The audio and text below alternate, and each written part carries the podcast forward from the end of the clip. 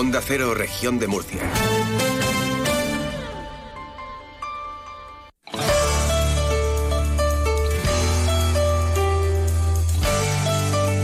Región de Murcia en la Onda. Maripaz Martínez.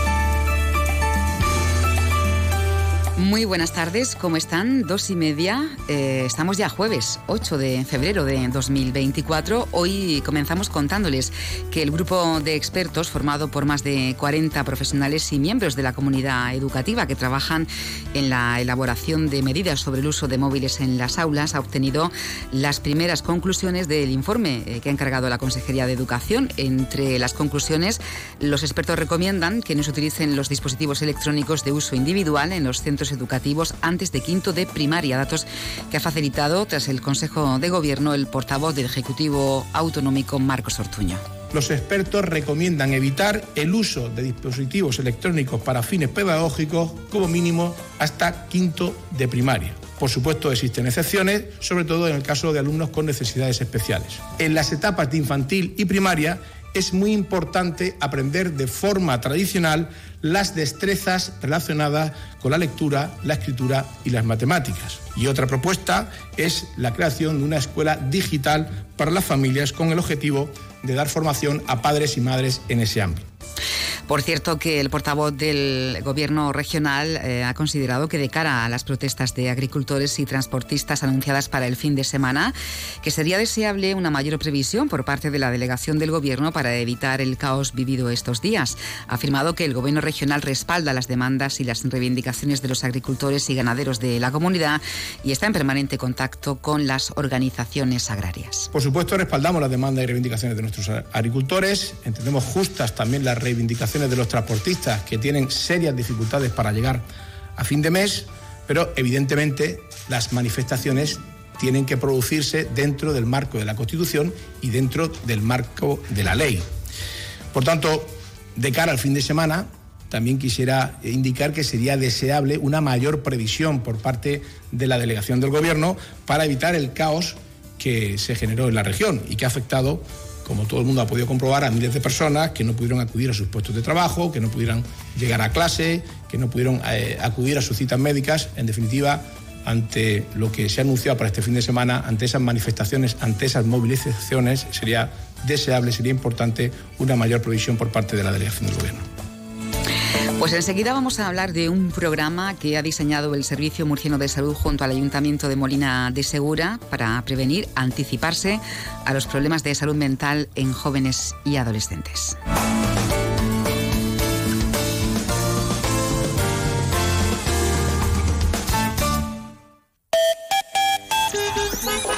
Antes vamos a conocer cómo se encuentran las carreteras de la región a esta hora. DGT, Alba Ariz, buenas tardes. Buenas tardes. Momento tranquilo la red de carreteras de la región de Murcia, pero aún así les vamos a pedir que tengan eh, mucha precaución, porque en este momento hay tráfico en aumento en la 7 en el Puntal en ambas direcciones, por lo que les recomendamos que moderen la velocidad y aumenten la distancia de seguridad.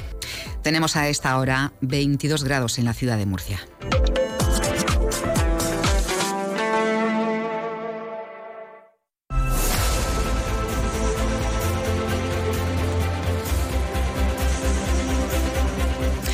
Hoy vamos a conocer el programa ah, Vive, diseñado por el Servicio Murciano de Salud y el Ayuntamiento de Molina de Segura.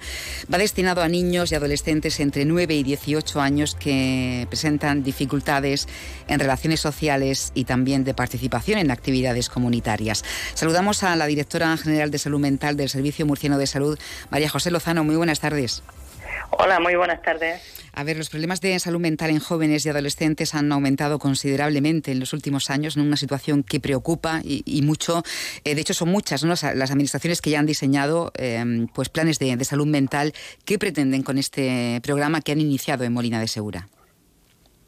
Bien, em, efectivamente la preocupación por la salud mental en general es eh, un, una de las tareas que al Gobierno regional eh, le preocupa y que estamos haciendo todo lo que está a nuestro alcance para diseñar acciones que palien, mejoren y promuevan hábitos eh, saludables y así lograr una mejora de la calidad de vida de los ciudadanos y en concreto de jóvenes, de niñas, niños y jóvenes. Este programa programa va orientado precisamente a la promoción de la salud mental en menores que, bueno, que puedan, mm, en los que los eh, educadores, el equipo docente, pueda advertir ciertas em, dificultades en cuanto a la socialización o a la participación en colectiva en actividades de ocio, deportivas, etcétera. Es un programa que viene financiado desde el Servicio Murciano de Salud em, con, en un convenio con el Ayuntamiento de Molina, que está haciendo un trabajo ejemplar en muchos ámbitos y en el ámbito de la salud y de la salud mental, en el que a tres partes, contando con, em, con las entidades también del tercer sector que operan en, en el ámbito municipal, pues se va a poner en marcha eh, un programa con eh, en el que se van a diseñar acciones, eh, actividades que permitan que los menores em, participen de manera inclusiva en actividades de ocio y actividades deportivas, de manera que promovamos pues el contacto, la relación social, la inclusión, el sentimiento de pertenencia, mejorar la autoestima, etcétera. Es un proyecto que entendemos que es em, que va a tener un que puede tener un gran impacto y ayudar sin duda a, mejorar la salud emocional de aquellos eh, menores o jóvenes que eh, estén en una situación de mm, más eh, precariedad y que les y que tengan más dificultades en el acceso al ocio inclusivo. Bueno, nos decía, los centros educativos serán eh, el lugar ¿no? para detectar a, estos chicos, a estas chicas. Eh, van a trabajar con ellos, con esas actividades de, ocio, de, deporte. Eh, María José, el comportamiento en el contexto educativo, las relaciones entre los docentes con los chicos, docentes, familia, dicen mucho sobre la situación de estos jóvenes que tienen problemas de salud mental.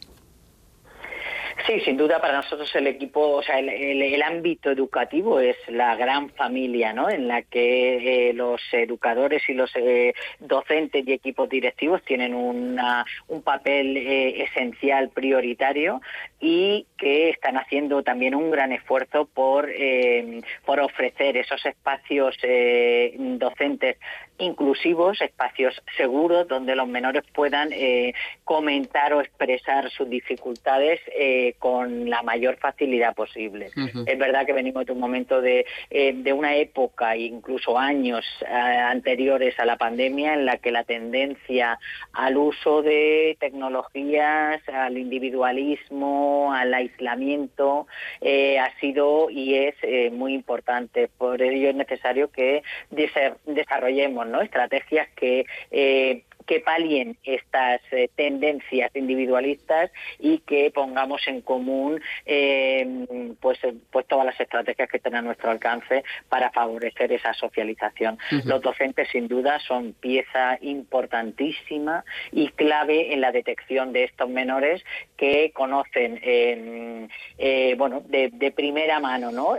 las dificultades o el, estado ¿no? del niño y su familia así como eh, los recursos que puedan tener, emocionales, personales, económicos, que puedan estar influenciando en, restringir ¿no? el acceso, la accesibilidad a un ocio y a un deporte eh, participativo, inclusivo y colaborativo.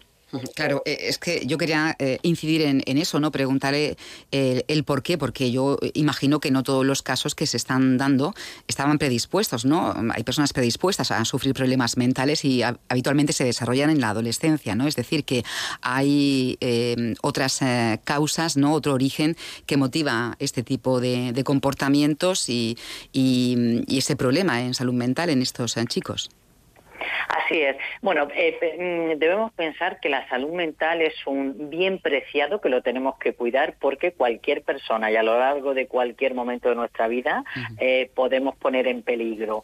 Em, es cierto que hay variables individuales, ¿no? Como esa cierta predisposición a padecer determinados trastornos si bien es cierto esto, también es cierto que el resto de condicionantes eh, sociales y familiares, eh, económicos, eh, hacen que determinados menores se desarrollen en unos contextos que no facilitan el adecuado desarrollo de, un, de una afectividad que les permita ser de mayores adultos con una adecuada autoestima, con competencias para afrontar su vida y es responsabilidad de las administraciones públicas y de padres y de tutores y de todos eh, los agentes que rodeamos a la infancia y adolescencia el proteger esa etapa de la vida, proporcionándoles el, todos los recursos que estén a nuestro alcance que vayan a favor de eh, desarrollar esas eh, competencias mm,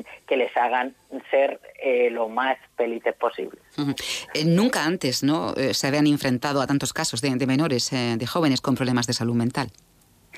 Así es, hemos tenido un incremento muy importante en la demanda, muy importante. Hemos ya tenido incluso picos de hasta mm, el doble, de incremento de hasta un doble de, de consultas en, en, el programa de infancia y adolescencia. Eh, esto nos ha obligado a, bueno, pues a diseñar nuevas actuaciones, a crecer con nuevos centros de salud mental, a proponer nuevos modos de, de funcionamiento, a generar eh, algunos hospitales de día que nos permiten hacer intervenciones intensivas y más frecuentes con menores que tienen eh, patologías más graves. Y luego una vez em, tratado en el, en el ámbito ya de la eh, detección de patologías, sí que es cierto que con la estrategia que hemos eh, publicado hace un año, que la presentó el presidente, hemos em, puesto mucho hincapié en eh, la promoción y la prevención. Eh, este ámbito nos parece de extremada relevancia e importancia, nos va a permitir eh, relacionarnos con el resto de departamentos de la administración regional, que vaya, que permita ¿no? diseñar acciones que promuevan lo que hablábamos antes, ¿no? ese contexto educativo, social, familiar, que permita bueno pues que las familias, sobre todo con más riesgo, más vulnerables, puedan acceder a, recursos y que los menores eh, con mayor riesgo pues eh, bueno disminuyan ¿no? en parte ese riesgo y por lo tanto que les podamos eh, favorecer un desarrollo más armónico. Para terminar, María José, con este programa van a intervenir de, forma precoz ¿no? Eh, y prevenir em, posibles futuros casos de, autolesiones, de enfermedades mentales o suicidios ¿no? entre niños y adolescentes. Em, lo han elaborado junto al Ayuntamiento de Molina de Segura. No sé si están hablando con otros ayuntamientos para implantar este programa también en otros municipios. Bueno, esto tenemos que decir que eh, es justo decir que esto es una iniciativa que efectivamente ha tenido el centro de, o sea, que ha tenido el Ayuntamiento de Molina con el Centro de Salud Mental de Molina y con eh, la eh, Asociación Murciana de Rehabilitación Psicosocial. Estamos deseosos de que arranque y ver la, esta experiencia porque sin duda con, podríamos ser un, un ejemplo, ¿no? O una acción a, a a extenderla ¿no? a otros eh, ayuntamientos con los que también tenemos esos convenios colaborativos. Creemos que puede ser efectivamente eh, exitoso y que en un futuro podamos eh, seguir invirtiendo junto a las corporaciones locales en acciones de, de este tipo que creemos que tienen mucha que pueden tener mucha relevancia.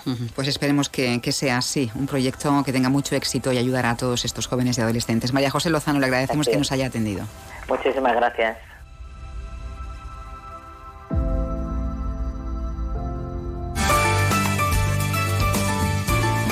Región de Murcia en la onda. A partir de las dos y media en Onda Cero.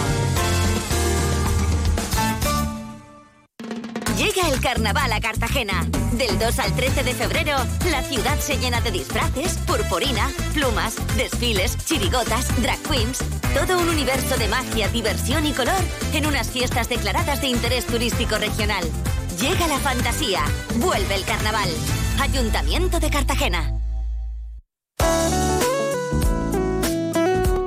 La humedad puede ser un grave problema en el hogar y si no se trata de manera eficaz es posible que afecte a la salud de los que habitan en ella, provocando enfermedades asmáticas y alergias, aunque también puede afectar a los componentes de los fármacos. Hoy hablaremos de cómo identificar y tratar los diferentes tipos de humedades y para saber más sobre este asunto nos acompaña el doctor Bartolomé Beltrán, asesor médico de Onda Cero. Buenas tardes. Hola, muy buenas tardes. ¿Qué tipos de humedades pueden aparecer en nuestros hogares? Pues es muy importante conocer cuando existe un problema de exceso de humedad en nuestra vivienda y ponernos en manos de los mejores profesionales.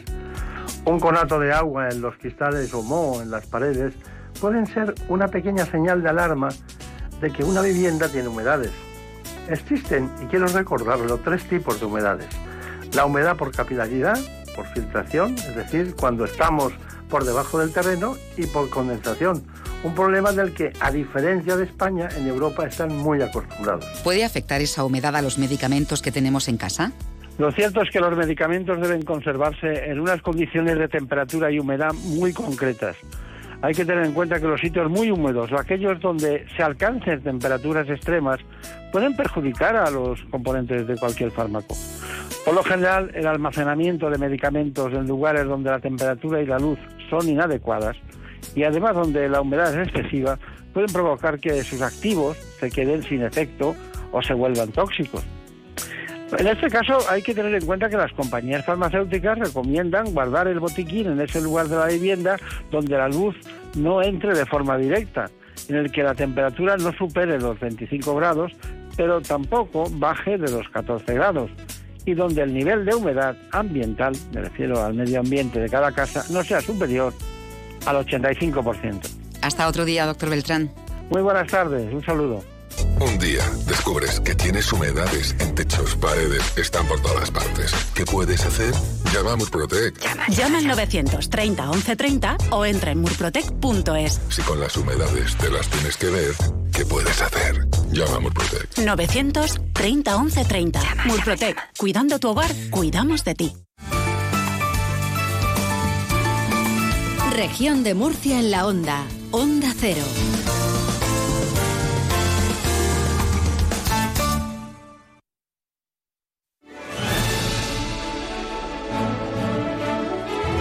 Esto va de cine.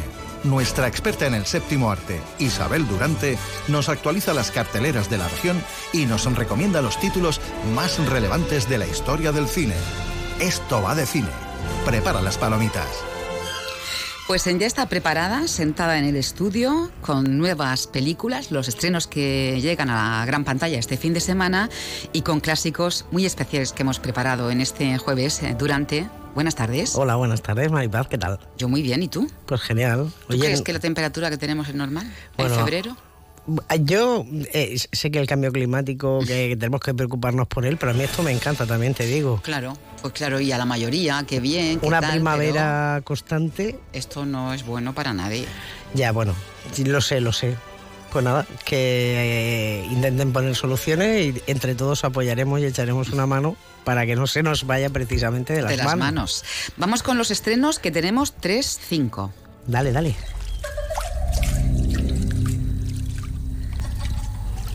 ¿Alguien está buceando en la piscina? Sí, efectivamente, vamos a empezar por la de terror, que nunca falta en nuestro repaso a la cartelera semanal.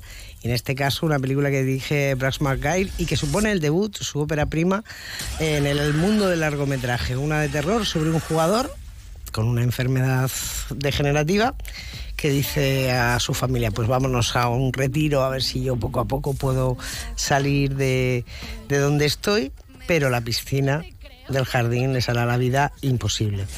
Es una película muy torpe, es una película que para los que disfruten con el género pues se les va a quedar corta y en definitiva es una película que ha intentado emular o aterrorizar, mejor dicho, al espectador, pero que, que nos da un poco de, de igual. Bueno, vamos a ver la siguiente. Dos objetos no pueden ocupar el mismo espacio en el mismo momento. 1957, la quiebra se cierne sobre la empresa de Enzo Ferrari que levantó junto a su esposa Laura. Sí, Ferrari se llama de hecho la película, una película que dirige Michael Mann, que en esto de la acción, bueno, pues tiene cosas pues muy destacadas como Collateral, luego ha hecho también biopic como Ali, o una película bastante interesante como fue El Dilema. Y coge a Adam Driver y a Penélope Cruz para contarnos este drama biográfico ambientado, como muy bien apuntabas tú, en los años 50, sobre ese piloto de carreras, Enzo Ferrari, que fue a la sazón, bueno, pues el que promovió pues la empresa Ferrari, eh, cuando está en sus horas mucho, muy, muy malas, ¿no? Unas horas bajas y, y bueno, pues decide jugársela en una única carrera que atraviesa mil millas a lo largo de toda Italia, que es lo que se conoce como la Mille Miglia. Eh, ¿Qué problema tiene fundamentalmente la película? Pues que no encontramos aristas ni matices, todo es soso, todo es mediocre, pero sabes, se salva una cosa, A ver, Penélope Penélope Cruz. Eso te iba a decir porque las críticas son fascinantes. Sí, bueno, es que nosotras aquí, a mí me gustaría que si alguien quiere y tiene tiempo, que eche la vista atrás, y me estoy refiriendo a muchos años, coja algún podcast y veamos como siempre hemos hablado de Penélope Cruz en este programa, porque es una actriz inconmensurable, me parece una actriz magnífica que, bueno, pues sabes tú que a veces en España nos va más criticar que admirar. Eh, pero que desde luego Ella todo lo que ha hecho lo ha hecho con una profesionalidad y un rigor excepcionales. Los guardias mensajeros son guerreros que transportan bienes para la gente. Y aquí, Isabel, tenemos una película de animación china. Sí, efectivamente, aparte está dirigida por, por siete u ocho realizadores, se llama Corre Tiger Corre y nos cuenta la historia pues de, de Tiger, ¿no? de un niño de 11 años que, que va en busca de sus padres que llevan mucho tiempo desaparecidos y claro, pues eh, para buscarlos tiene que, como te puedes imaginar, pues vivir un emocionante viaje eh, de aventuras a través de, de, bueno pues de un valle con todos los peligros, las inquietudes y las cosas que oculta. Para los más pequeños es una propuesta pues simpática. Hoy nuestra maestra nos ha hablado de un lugar llamado África. Que nuestras madres descienden de las reinas de allí. Y el color púrpura pinta bien.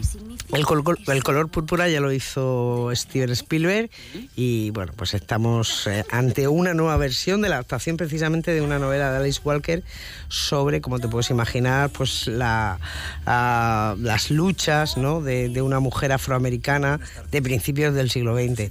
Imagínate, mujer negra y, a fina- y, a- y además a todo eso le añades a principios del siglo XX. Eh, es un drama musical que encierra muchas reivindicaciones, por tanto, sobre el racismo y sobre el feminismo a través de la historia pues, de esta chica que además es entregada por un padre que es un desalmado, absolutamente deleznable, maltratador, a un granjero que además la trata fatal, o sea, y que, bueno, pues en en- eh, encuentra su liberación eh, eh, cantando jazz, eh, yéndose a otras ciudades a cantar jazz. Es una película que te tiene que gustar mucho la música, te tiene que gustar mucho el jazz, que no sé si a ti te pasa, a mí me pasa que es un género que los cinco primeros minutos me fascina. Sí, y luego te cansas. Y luego ya digo... "Uf". Eh, Me pasa un poco también con el flamenco. Sé que hay mucha gente muy admiradora del flamenco y aparte ahora tenemos la cumbre flamenca aquí en Murcia que hay que ir.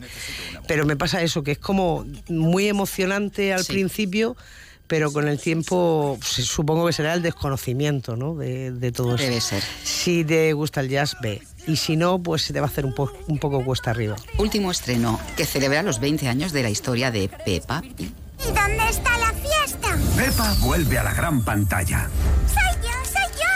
Va a celebrar la mayor. ¿Cómo está Peppa en la película? Pues como siempre, 20 años, pero por ella no pasa el tiempo, también te digo, ¿eh? está la criatura bien conservada y efectivamente, bueno, pues una película que nos cuenta pues la fiesta que va a organizar para celebrar su cumpleaños y que, bueno, nos, eh, nos va fundamentalmente a, a dar nuevas canciones y para los más pequeños, pero pequeños, pequeños, ¿eh? O sea, pero 20 años ya Peppa Pig, ¿eh? Parece que fue ayer. Eso te iba a decir. Yo cuando lo he visto digo, ¿20 años ya? 20 años tiene Peppa Pig. Bueno, bueno. Pues sí, parece increíble. ser. Bueno, pues están los estrenos de cara al fin de semana y tenemos clásicos que hemos dedicado esta semana. No tiene nada político, ¿eh? aprovechando la situación. Pues al campo, a la agricultura, a los ganaderos, a todos. Soy agricultor, pescador, ganadero. Pero Maripaz, ¿esto El qué que es? agacha el lomo en verano o invierno. Esto va de cine. No importa que llueva, nieve o sople el viento. Me ha costado encontrar. La vida, ¿eh? Ya, ya, pero esto Y qué de es? repente me he encontrado a un grupo que se llaman Los Meconios, que hacen versiones. Oye, y mira. Ah, pues mira. A ver, a ver qué dice. ¿Más actual? Es una distopía total. De todas maneras, como muy bien decías tú, aquí no vamos de hablar nada de política, no nos vamos a posicionar. Aquí queremos ver cómo el Reconocer cine- su trabajo. Hombre, por supuesto. Y como el como el cine los final ha- los ha los ha tenido en cuenta, retratado, claro. claro. Venga, pues vamos. ¿Queréis trabajar? Claro que queremos. ¿Dónde es? En Tovaris County, para recoger fruta. Necesitan braceros. ¿Es usted el dueño? Bueno, y es que es un trabajo durísimo, es un trabajo realmente agotador y es lo que nos contaba John Ford en Las uvas de la ira, una película que ya hemos traído en alguna, en alguna ocasión porque, bueno, es una obra maestra y no nos viene nada mal. Basada en una novela de Joseph Steinbeck, se llevó dos Oscar además, uno para Ford como director y para escapar del hambre y la pobreza, pues la familia no tiene más remedio que cruzar Estados Unidos y llegar a California y allí intentar trabajar en la tierra prometida, ¿no? Un drama de altura y una película indispensable. Yo decía de traerlos todos para poner un gallinero. Es que a este no se le va la idea del corral y de la huerta. Lo decía por ganar unas pesetas. Aquí el dinero se gana de otra manera. Digo yo, ¿para qué te vas del mundo rural a la ciudad a vivir? Pues porque el mundo rural es muy duro y seguramente si tuviéramos aquí algún agricultor, Pero pues no lo diría. no te gusta la vida. Ya, pero es que eh, es el mundo rural en los años 50 en España, plena posguerra, surcos, una película gigante. Juan Antonio Nieves Conde eh, pues nos contó en esa situación de posguerra, pues la gente que tenía que abandonar el campo porque lo estaban pasando realmente mal para sobrevivir, pensando que en la ciudad iban a encontrar un futuro. Un retrato costumbrista de un país eh, realizado con maestría y perfección. Ya has vivido demasiado. Tus días se acaban. Mis días y los tuyos, pistolero. Raíces profundas, ¿no? Se llama esta película Sí, que ha señora. recuperado. Raíces profundas, porque es que en el western aquí tenemos también a un pistolero que se quiere reconvertir, reconvertir en granjero, ¿no? Esas grandes granjas, esos grandes ranchos de la, de la estepa americana. Y bueno, pues nos sitúa en Wyoming, donde un matrimonio y un hijo están siendo acosados eh, por, por un poderoso ganadero. Y, y llega este señor y lo que ansía precisamente es esa vida del campo, ¿no? Un clásico del oeste por el que no pasan los años con un color portentoso. Eh, sí, compramos a cinco centavos una cosecha adelantada y al declararse la guerra los precios han subido tanto que... Así que... Así que... Así que... Al este del Edén, una película de Elia Kazan, años 50 también, y bueno, pues uno de los pocos títulos que pro- protagonizó James Dean, para mí en el que está más eh, perturba- pertu- perturbador. Eh, un granjero de California, tiene dos hijos muy diferentes, uno de ellos, como digo, James Dean, y lo que quieren los hijos fundamentalmente es que su padre les quiera. Un melodrama que refleja la vida rural en todas sus vertientes. Es una película estupenda. No me destroces. Solo tengo lo que se cría en estos campos. Claro, es que se niegan a vender su granja, ¿no? A pesar de las presiones de las autoridades locales. Claro, y tienen que luchar con eso y además con fenómenos atmosféricos que no son controlables. Esto es lo que nos contaba Mark Rydell en Cuando el río crece, una película de Mel Gibson y Sissy Spacey, eh, donde los agricultores donde tienen que luchar sobremanera contra la naturaleza. Y esa tensión pues desencadena un, enfrentamiento absoluto. Una muy buena producción aunque le falta un poco de verdad pero al final nos da una perspectiva diferente. Tiene toda su vida por delante y yo no soy ni una sombra en sus ojos. Campo de Sueños, nuestra última película. Bueno, pues nada, Campo de Sueños, una película de los años 80, seguro que muchos de nuestros oyentes la reconocen. Era Kevin Costner, que era un granjero de Iowa, que re- re- de repente un día oye una, escucha una voz y, y que le dice que tiene que construir un campo de béisbol. Y ese campo de béisbol, pues empiezan a llegar viejas glorias. eh, que bajan del cielo para volver a jugar. Una película emotiva y bastante entretenida. Nos tenemos que marchar.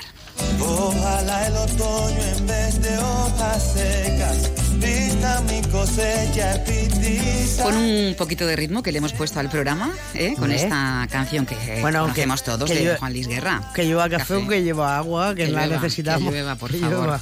El jueves más. Y lo vamos a dedicar exclusivamente a los pescadores. Venga, bueno, vamos a los pescadores. Sí, sí, llega sí. Julián La Onda, adiós. Adiós. Pa' que en Villa Vázquez oigan este canto. Son las 3 de la tarde.